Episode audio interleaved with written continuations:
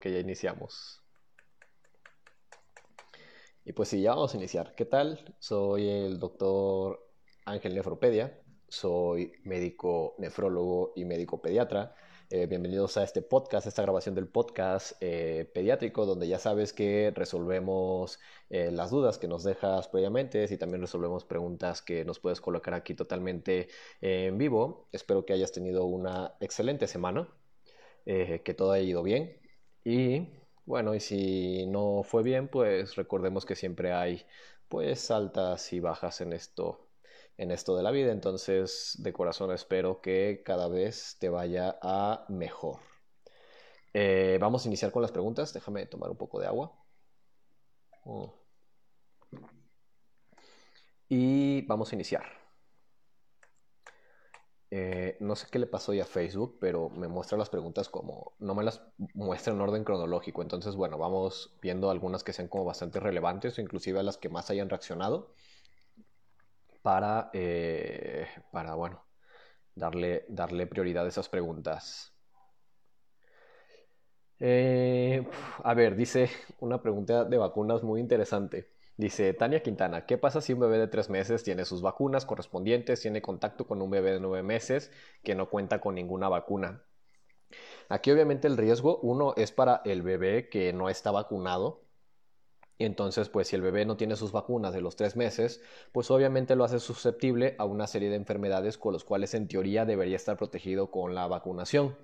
Eh, ahora hay que tener en cuenta que si tiene este contacto y este bebé que no está vacunado no tiene absolutamente nada, pues al bebé vacunado pues no le va a pasar nada. El problema viene cuando el bebé que debería de tener sus vacunas tiene alguna infección prevenible por vacunación y no teniendo esas vacunas, el riesgo es que a final de cuentas transmita la enfermedad al pequeño vacunado. Aunque si lo ponemos en una balanza, al bebé que no está vacunado, pues en teoría va a tener un desarrollo completo de la enfermedad, inclusive con complicaciones, pero el bebé que está vacunado, pues o puede no presentar, eh, no presentar eh, ningún síntoma, presentar una enfermedad eh, o presentar una enfermedad leve en este caso, pues hay que recordar que a los tres meses ya debería estar vacunado contra la tuberculosis, eh, por lo menos ya la dosis al nacer y a los dos meses de, hepatitis, ya también debería tener algunas dosis de, pentavalente, de neumococo, ajá. Eh, sus dosis también, sus dosis de los dos meses de, rotavirus, entonces son ya una serie de vacunas que sí inician un proceso de protección a los, eh, a los tres meses, ¿vale? Entonces ese es el riesgo. Para el bebé que no está vacunado que desarrolle completamente la enfermedad junto con sus complicaciones y para el bebé que sí está eh, vacunado, pues el riesgo es, o bueno, las posibilidades son o que no presente ningún síntoma o que presente alguna eh, enfermedad eh, pues leve, ¿no? Y que le sea más, más llevadera. Ari Bautista, otra pregunta de vacunas. Eh, Doc, ¿hasta qué edad puedo aplicar la vacuna de BCG? Fíjate que si revisamos la ficha técnica de, la vacuna de, BCG, eh, ahí te va a decir, a ah, niños de un año para abajo es una dosis y niños de arriba de un año adultos es otra dosis, que básicamente es lo único que varía. No hay, no hay este límite de tiempo para decir, no, pues a partir del año ya no se pueden vacunar contra la BCG. No, para nada. Aquí obviamente el riesgo es que en los niños tienen más riesgo de presentar eh, tuberculosis, meningia, que es inflamación de las capas del cerebro, u otra forma grave de tuberculosis que se llama tuberculosis miliar o tuberculosis generalizada. Entonces son presentaciones graves de la tuberculosis en los bebés y por eso se recomienda eh, aplicarla en cuanto antes, ¿no? Ah, esta es una pregunta muy interesante. Ah, es una pregunta muy interesante. Dice Suleimi, Suleimi Siu, espero que nos estés eh, escuchando. Dice, doctor, ¿cómo puedo lograr una lactancia exitosa? Mi bebé tiene 22 días de nacido, pero los primeros días no me bajó la leche y en el hospital recurrieron a la fórmula. Ahora me sale leche, pero mi bebé no me agarra el pecho, solo si me extraigo la leche de la toma. Bueno, primero antes que nada quiero eh, decirte ah, felicidades porque o sea, lo, lo, estás haciendo bien, ¿vale? Eso, eso siempre hay que reconocerles a las mamás, o sea, eh, el intento de seguir amamantando a sus pequeños eh, contra todos los mitos, contra todo lo que te pueden decir los profesionales de, la salud, eh, pues amistades y todo ese tipo de personas, inclusive a veces hasta la misma pareja, pues es un reto. En, estos tiempos la verdad es que es un reto y te quiero felicitar por cómo has llevado hasta el momento tu lactancia. Ahora, esta, en esta pregunta creo que podemos obtener varios puntos importantes. Eh, en este caso, Mm, dices que al principio tú notabas que no te salía leche y eso es algo normal porque al principio en los tres primeros días, eh, por lo general en los primeros tres a cinco días, eh, lo primero que sale es el calostro, ¿no?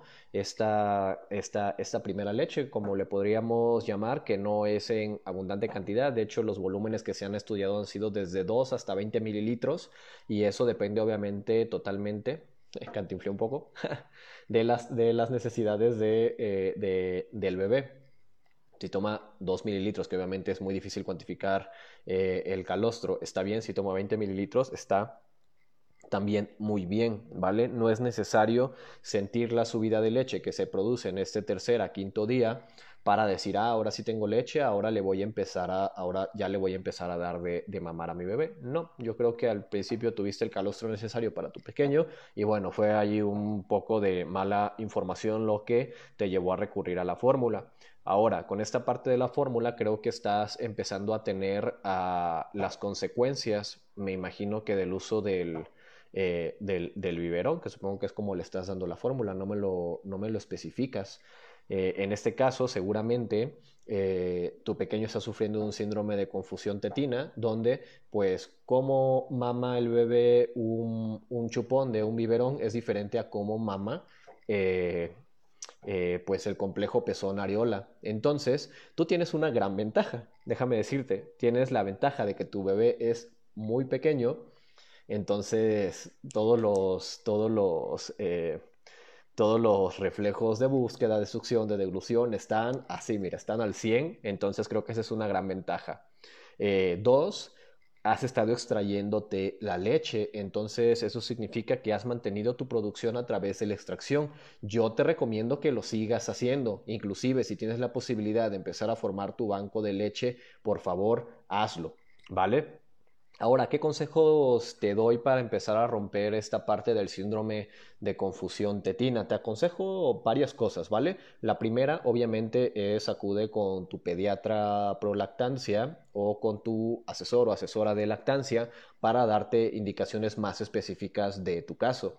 Segundo, lo que sí puedes ocupar, obviamente, es el contacto piel con piel. El olfato le sirve mucho a los niños para empezar a despertar ese instinto a través de, de mamar. Ajá, puedes ocupar el porteo para este, para este fin. Entre más contacto tengas con tu bebé, además de que el bebé tiene más a la mano la fuente de alimento, también tienes esta opción de tú reconocer los signos de hambre y de saciedad de, de tu pequeño. Entonces ese es un buen impulso. Si le estás dando la alimentación con fórmula, puedes buscar información sobre el método Cassin para dar, eh, para dar eh, la fórmula con el biberón y empezar a hacer esa transición al pecho y puedes ayudarte de otros dispositivos para eh, ayudarte a romper esta, pues esta disfunción, esta disfunción motor oral, que puede ser, por ejemplo, darle eh, a tu pequeño con una técnica de jeringa dedo, jeringa sonda, con un vasito, este, con una jeringa, pero hasta eso, estos dispositivos también hay que saber, o esas formas también hay que saber eh, ocuparlas porque inclusive pueden agravar más tu, más tu problema. Infórmate obviamente de las crisis de, de crecimiento, de los brotes de crecimiento, porque mamás que estaban lactando muy bien al pecho, a veces en, los, estos brotes de crecimiento, pues se pierde la confianza sobre la lactancia y ahí es cuando se pierde la lactancia. Entonces te informo que te, eh, te, te pido que te informes también sobre, esto, sobre estos brotes y creo que son los consejos que te puedo, que te puedo dar. Obviamente si te encuentras en la Ciudad de México, podemos hacer la consulta eh, presencial, que yo creo que sería lo más adecuado con tu bebé, más que una asesoría en línea, yo creo que si requieres eh, que revisemos a tu bebé de forma, mm, de forma presencial, ¿vale? Dice aquí Fátima Álvarez. Dice Fátima Álvarez, buenas noches doctor, ¿hasta qué edad le puedo dar leche materna a mi bebé? Mi niña tiene siete meses y todavía le doy y, ¿y qué le puedo dar de comer? Ah, mm, fíjate que eh, la, como sabemos, la lactancia materna debe ser al menos hasta los dos años de edad, ¿vale? De ahí en adelante. eh, lo que tú y tu bebé quieras. Inclusive como dato curioso les puedo decir que eh, en el mundo lo que se ha estudiado sobre esta parte de cuándo debemos destetar a los bebés, pues se ha estudiado observando a otros mamíferos, ¿no? Entonces, recolectando datos, se cree que en promedio a los 7 años es como la edad natural eh, del destete en general en, en, los mamíferos. Pero pues obviamente lo puedes llevar más de los 7 años y no va a haber ningún problema. En cuanto a lo de la alimentación complementaria que me preguntas, pues aquí eh, ahí sí no te puedo contestar porque yo no sé si ya tu pediatra te dio luz verde para iniciar la alimentación complementaria, pero lo que sí te puedo aconsejar es que si todavía no has acudido a tu pediatra para ver esta parte de la alimentación complementaria, vayas, porque como sabemos no la podemos atrasar más allá de siete meses, ¿vale? Entonces creo que es el consejo que te puedo, este, que te puedo dar, ¿va? Dice Rosa Suárez. Hola doctor, una pregunta. Mi bebé nació de 32 semanas y ahora tiene 5 meses. Eh, ¿Ya se le podrá dar de comer o algo así? No. No. Inclusive con los prematuros, eh, la edad de la alimentación complementaria son a los 6 meses eh, corregidos, no cronológicos, ¿vale? ¿Por qué? Porque es a la edad en que van a alcanzar en teoría los requisitos para la alimentación complementaria. Entonces, no, no puedes darlo. Y te aconsejo también acudir obviamente con tu, eh, con tu pediatra para que lleve esta parte del crecimiento y desarrollo de tu pequeño. Es muy importante en los bebés prematuros y más cuando tuvieron, por ejemplo, alguna enfermedad. ¿Por qué? Porque a veces es más difícil que alcancen los hitos del desarrollo adecuado para iniciar la alimentación complementaria cuando empiezan a tener problemas, no sé, del desarrollo neurológico, este, problemas de retraso psicomotor entonces en esos niños sí que está indicada la estimulación eh, temprana, ¿no? No sé, cuál sea tu, no sé cuál sea tu caso particular, pero respondiendo a secas tu pregunta, no le puedes dar de comer aún a tu pequeño, ¿vale? Veamos. Mm, ¿Qué tenemos por aquí? Dice Laura Flores. Hola, buen día, doctor. Mi bebé mi duda es sobre las valvas en las vías urinarias, causando riñones dilatados. ¿Cómo se elimina? Eh, si es en bebés recién nacidos es muy complicado. Fíjate que esta pregunta es muy interesante eh, y una disculpa porque creo que sí ya me la habías preguntado en dos o tres podcasts. Eh, creo que tus dudas las podemos resolver por medio de una asesoría, de una asesoría en línea, si es que todavía tienes muchas dudas o no te las han aclarado por completo. pero, pues mira, o sea, lo que hacen, lo que hacen de manejo de las válvulas de uretra posterior, que para poner en contexto, esta es una enfermedad que sucede en los niños, donde la uretra, que es por donde orinamos todos, pero específicamente esto sucede en los niños, pues se tapa de forma total o parcialmente. Como hay una obstrucción, pues obviamente la orina en la vejiga pues se dilata, se dilata, se dilata, empieza a haber reflujo y los riñones se dilatan y pues eso al final de cuentas daña los riñones y el pronóstico es eh, pues es variable, ¿no? Este, pero en general es una patología no tan benigna, ¿ok? Eh, en este caso, el manejo que se tiene que hacer es comprobar la presencia de valvas de uretra posterior y el mejor estudio que hacen es la cistoscopía, que meten una camarita por la uretra y ahí se corroboran las valvas. Y si en ese momento ya se corroboraron las valvas, por lo general los urólogos pediatras, que son los que van a operar estas, estas situaciones, esta, esta enfermedad, ya van con esa mentalidad de que se van a encontrar las valvas y lo que hacen es ablación, quitan esas, esas valvas de, uretra eh, posterior y bueno, queda la vía urinaria eh, liberada. De si es complicado o no, pues obviamente el urólogo, pediatra tiene la experiencia para tratar este manejo. Ahora viene la otra cara de la moneda es ver si el urólogo pediatra en el hospital en el que se encuentra tiene el insumo necesario para hacer la cistoscopía en un bebé pequeño. Eso es también muy, este, muy importante. Por otro lado, eh, quiero decirte, Laura, que independientemente de si solamente hacen un manejo inicial colocando una sonda urinaria, que puede ser un manejo, pues realmente por aquí nace el bebé, por aquí le ponemos la sonda para liberar esa presión de la, de la, de la vejiga, este, independientemente del método que vayan a ocupar, sí debes de llevar seguimiento por tanto por urología como por un nefrólogo pediatra, porque hay que ver la función de esos riñones y cómo se van a ir desarrollando este, pues a futuro, ¿no? En los meses subsecuentes. Es muy importante eso, Laura. Por favor, si te digo, si todavía hay muchas dudas sobre la enfermedad, eh, pues podemos hacer la asesoría en línea o la consulta en Ciudad eh, de México. Pero yo espero que, eh, que el urólogo con el que estés tenga todas las facilidades para hacer la cistoscopía en el momento en que nazca tu bebé y se encuentre estable, obviamente. Primero hay que estabilizar al bebé y, estoy seguro que todo va a ir de lo mejor, ¿vale? Es que, estoy, es que hay muchas preguntas que como que el tema se repite, entonces estoy tratando de seleccionar a las preguntas como generales que creo que le pueden servir a todos y que ya no se, que no se repitan o que no haya sido algo que hayamos este, comentado eh, previamente. Entonces por eso me, por eso me, me, me, detengo un rato, pero, pero igual coméntenme y en ese lapso que elijo la pregunta les, les cuento alguna historia. Mm. Oh, miren, esta, esta pregunta la leí hace como dos minutitos y también me gustó. Se llama Elisa Castro. Dice, hola doctor, mi bebé tiene un mes y tiene reflujo y cólicos.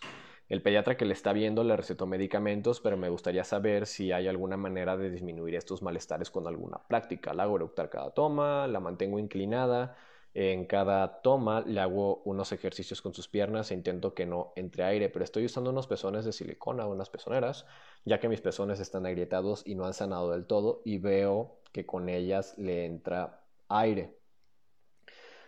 Eh, mira, Lisa, creo que tu pregunta se, responde absolutamente sola, ¿vale? Si tú estás viendo que el bebé está consumiendo demasiado aire por el uso de pezoneras, eh, pues obviamente aquí quiero decirte que las pezoneras en general no resuelven tu problema de las grietas. Lo que debes de hacer es acudir con tu asesor o con tu pediatra prolactancia para ver esta parte del agarre o ver si no hay algún otro problema, por ejemplo, eh, la presencia de frenillo que esté causando eh, las grietas tratar eh, el agarre o alguna otra cosa que esté haciendo que tengas grietas pues de forma recurrente y así el bebé haciendo un sello adecuado ni te va a hacer grietas ni va a consumir ese exceso eh, de aire y probablemente vayan a disminuir eh, las molestias que tiene tu, tu, bebé, ¿vale?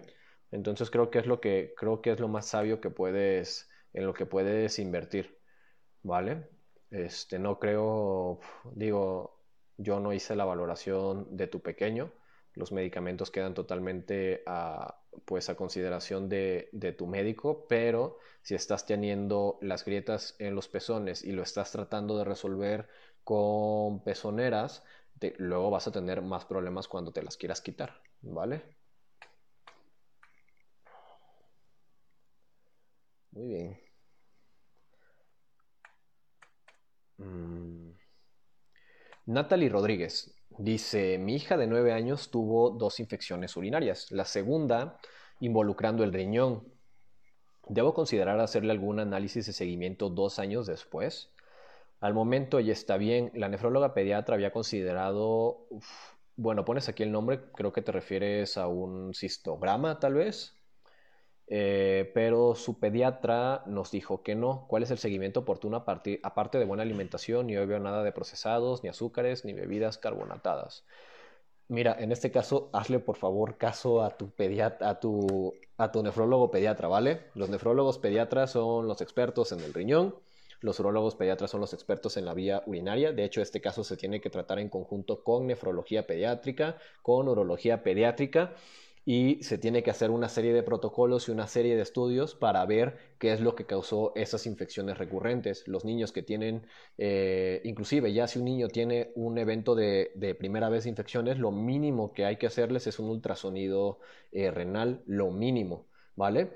Eh, pero hay una serie de estudios que hay que hacer con estos niños y más si ya tuvo, si ya tuvo, si ya tuvo dos infecciones de vías eh, urinarias. Entonces yo te aconsejo que vuelvas con tu nefróloga pediatra e inicies el protocolo para investigar qué causaron esas infecciones recurrentes y se les dé tratamiento, porque si no al rato vas a tener problema de otra infección, de otra infección, de otra infección.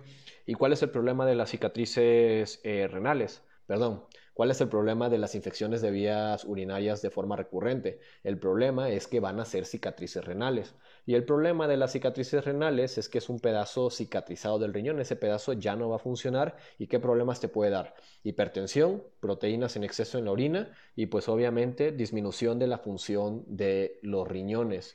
Entonces, así como se escucha de grave, así puede ser de grave. Entonces, necesitas volver con tu nefróloga pediatra y seguir su protocolo. Totalmente recomendado.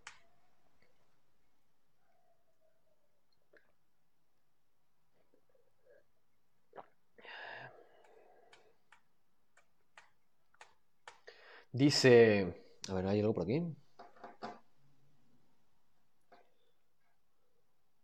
Oh, no. Dice Carmen Gallardo, hola doctor, mi bebé ya está evaluada por su pediatra y ya tiene seis meses y me dijo que solo le diera verdura. ¿Es verdad eso? ¿O le puedo dar otros alimentos? No. Eh, voy a tratar de hacer... Es que mira, a mí, te soy sincero, yo evalúo a mis pequeños que les voy a dar luz verde de alimentación complementaria y pues cada, o sea, sí hay como recomendaciones generales, pero a veces cada uno tiene sus, eh, sus detallitos, ¿vale? Entonces, mira Carmen, yo te aconsejo que hagamos una asesoría en línea para que tratemos esto de la alimentación complementaria, este, ver las necesidades de tu pequeño, pero eh, no, solamente dándole verduras, casi estoy seguro que tu pequeño va a acabar con eh, o problemas como, como la anemia del lactante, ¿vale? Entonces, no, ya no, antes, antes era como muy común decir, ah, no, primero Mm, empieza, con, empieza con verduras o antes empieza con solamente las frutas. Realmente no tienes una restricción de, alimentos con tus pequeños. Hay ciertos, hay detallitos con la alimentación complementaria, pero no tienes por qué tener, la no tienes por qué tener restricciones de alimentos.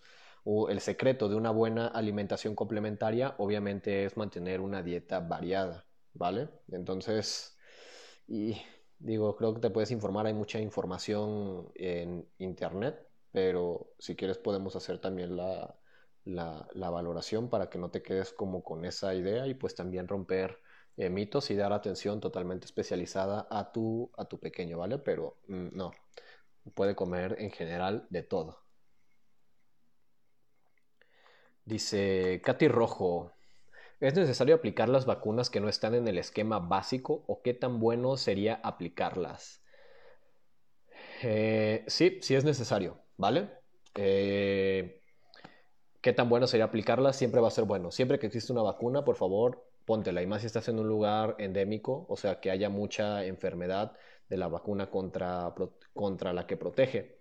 Eh, Aquí el problema muchas veces es que se ha quedado ese término de vacunas adicionales, que yo creo que no es correcto, simplemente es que el gobierno no ha, no sé si no le ha dado como la importancia a esas vacunas, o no sé qué piensan, ¿vale? Pero todas las vacunas son absolutamente importantes y obviamente entre más vacunas tenga tu pequeño y esquemas completos de vacunación tenga, pues lo van a proteger a, a mejor. Entonces, si tienes la posibilidad de aplicar vacunas adicionales como hepatitis A, eh, meningococo, varicela, te recomiendo absolutamente que lo hagas. Dice Rosa Madrigal. Hola, buen día doctor. ¿A qué se debe la comezón de un pacientito en diálisis peritoneal? ¿Es normal? ¿Qué me recomienda para ayudarlo a minorar sus molestias? Eh, esta es una pregunta de nefrología. Para ponerlos en contexto, eh, hay pues personas que sus funciones ya no les ya no les funciona, ya sean niños, ya sean adultos y pues se les tiene que colocar un tratamiento para ayudarle a sustituir esas funciones del riñón que ya no funciona. En este caso o que funciona muy poquito.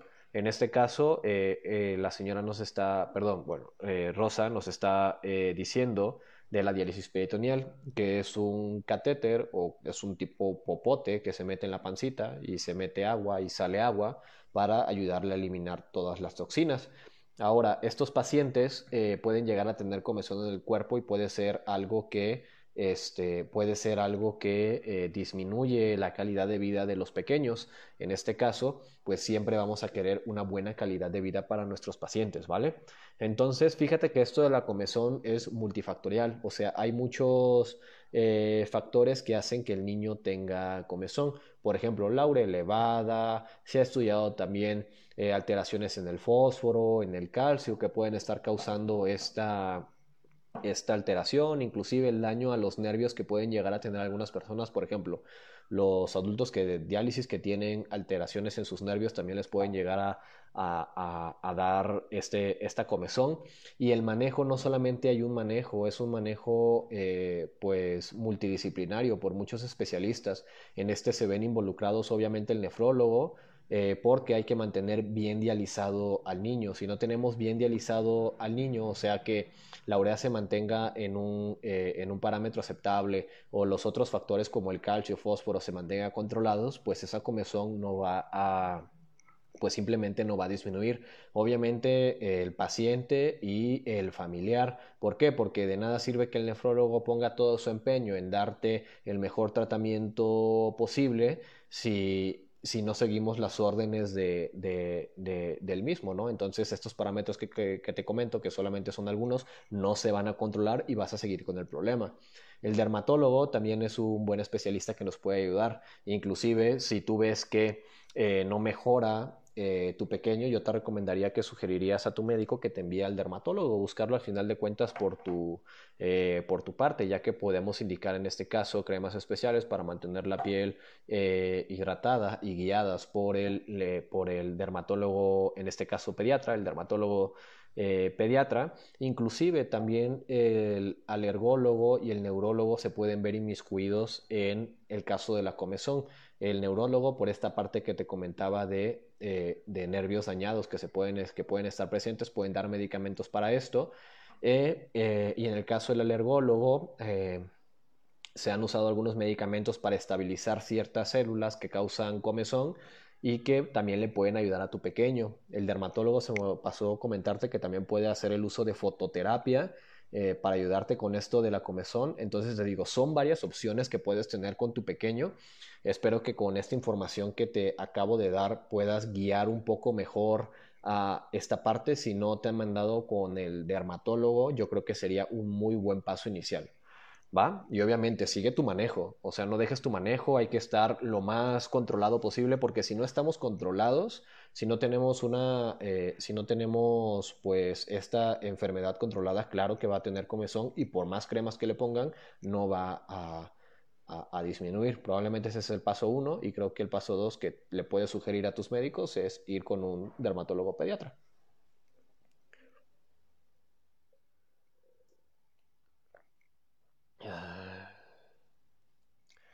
Vamos a ver, ya son 7.30. Uf. No sé, denme un minuto y a ver si no. Pues ya son 7.30. Ya, eh, ya saben que tenemos media hora para esto, inicio puntual. Entonces creo que la vamos a dejar en esta ocasión hasta aquí. Eh, muchas gracias por haberme escuchado, por haber tomado un poco de, su domingo para, para escucharme. Eh, espero obviamente que esta semana que viene te vaya de lo mejor y como dije previamente, si por algún motivo pues tu pequeñito está enfermo o no estás pasando por una buena situación, pues obviamente deseo que todas esas, eh, todos esos eventos en tu vida eh, mejoren. recuerda que tenemos esta parte de la asesoría en línea por si te encuentras fuera de la Ciudad de México y en la Ciudad de México tenemos consulta presencial en mis redes sociales, coloco abierta y espero que te pueda servir. Tratamos temas sobre vacunas, aplicación de vacunas, eh, lactancia, pediatría y nefrología. Espero que te haya gustado el podcast y eh, nos estamos viendo el próximo domingo como siempre a las 7 de la noche. Espero que tengas una linda noche y nos vemos. Chao.